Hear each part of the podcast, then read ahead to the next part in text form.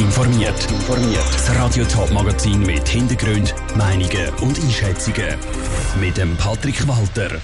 Was die Schweizer Armee mit Drohnen im Toggenburg vorhat und wie ein Wintertourer Hilfsgüter in die Ukraine gefahren hat, das sind Themen im Top informiert.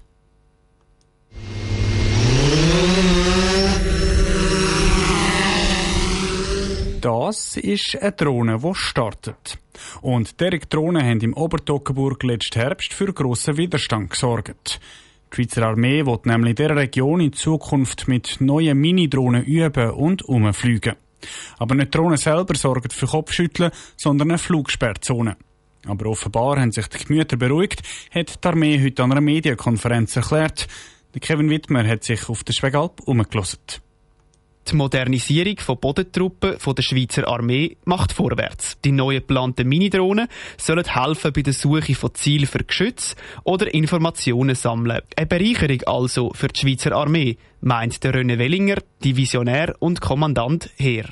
Also die Mini-Drohnen sind müde. Sie können sie einsetzen, indem sie sie ablösen, lang von der Akkulaufzeit, im Prinzip 24 Stunden, 24 Stunden. Sie brauchen nicht viel Personal. Sie haben sehr gute Bildqualität äh, am Tag, aber eben auch zur Nacht mit Infrarot- und Wärmebildgeräten. Es sind Elektromotoren, die wenig Lärm machen. Sie können damit sehr viel Personal sparen. Mit der passenden Ausbildung sollte planmäßig nächstes Jahr auf den Schiessplatz am Sentis und im Toggenburg gestartet werden. Für die Landschaft, Tierwelt und den Tourismus sagen Drohnen aber kein grosser Störfaktor. Zweifel wegen gesperrten Luftraum sind mit der lokalen Bevölkerung einem Roundtable diskutiert worden, meint der René Wellinger. Wir hatten gestern ein Roundtable gehabt, wo wir mit allen Interessengruppen im Sentis zusammengesessen sind und ich stelle fest, das sind eigentlich kein Problem, es sind Ängste. Das sind Ängste oder äh, so Halbwissen oder ich habe gehört das. Und diese Zweifel haben können aus der Welt geschafft werden. Auch der Kilian Loser, Gemeindepräsident von Nestlau, ist zufrieden mit der aktuellen Situation. Primär ist es darum gegangen, dass die Flugbeschränkungszone soll erweitert werden. Das heisst vom Stockwerk bis zur Rebenalp. Und jetzt haben wir sich geeinigt, dass die Flugbeschränkungszone die Zone bleibt, auch für Drohnen, die wir heute schon haben. Und insofern sind eigentlich die Befürchtungen im Moment zumindest weg. Die Schweizer Armee wird Zusammenarbeit mit diversen Gleitschirmverbänden und Wildhüter jetzt verstärken, zum Abwägen, was gut und was weniger gut läuft.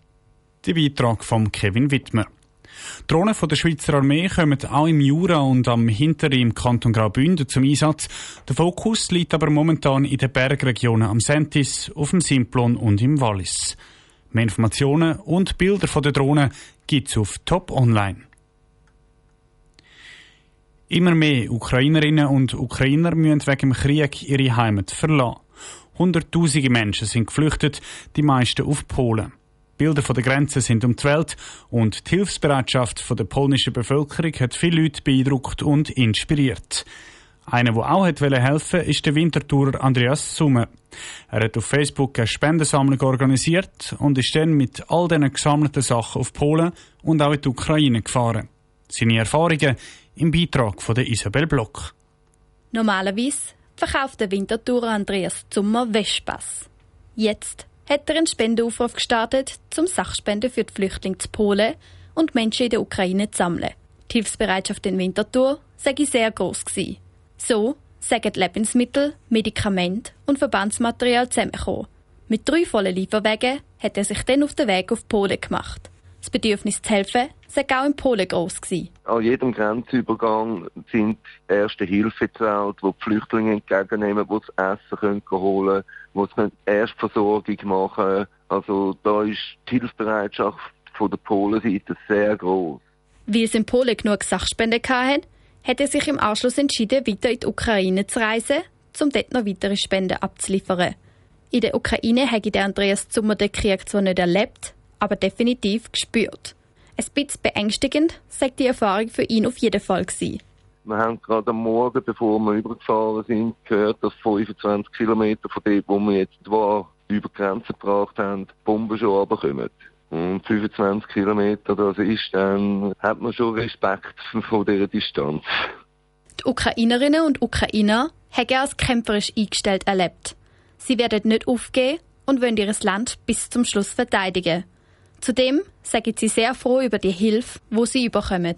Man erlebt Dankbarkeit und eben auch Gastfreundlichkeit. Sie sind gekommen mit frischbackenen Süßgebäck und haben Brötchen dabei gehabt und haben gesagt, kommen die Jungs, jetzt essen wir noch etwas miteinander. Wir haben sehr viel erlebt. Andreas Sommer ist froh, dass all seine Sachspenden bei den Betroffenen angekommen sind. Er selber ist wieder sicher in der Schweiz angekommen. Der Beitrag von der Isabel Block. Ähm Andreas Sommer seine Reise auf Polen und in die Ukraine und zurück ist vier Tage gegangen. In den sozialen Medien hat er eine Art Tagebuch geschrieben und seine Reise genau dokumentiert. Top informiert, auch als Podcast. Mehr Informationen gibt's auf toponline.ch.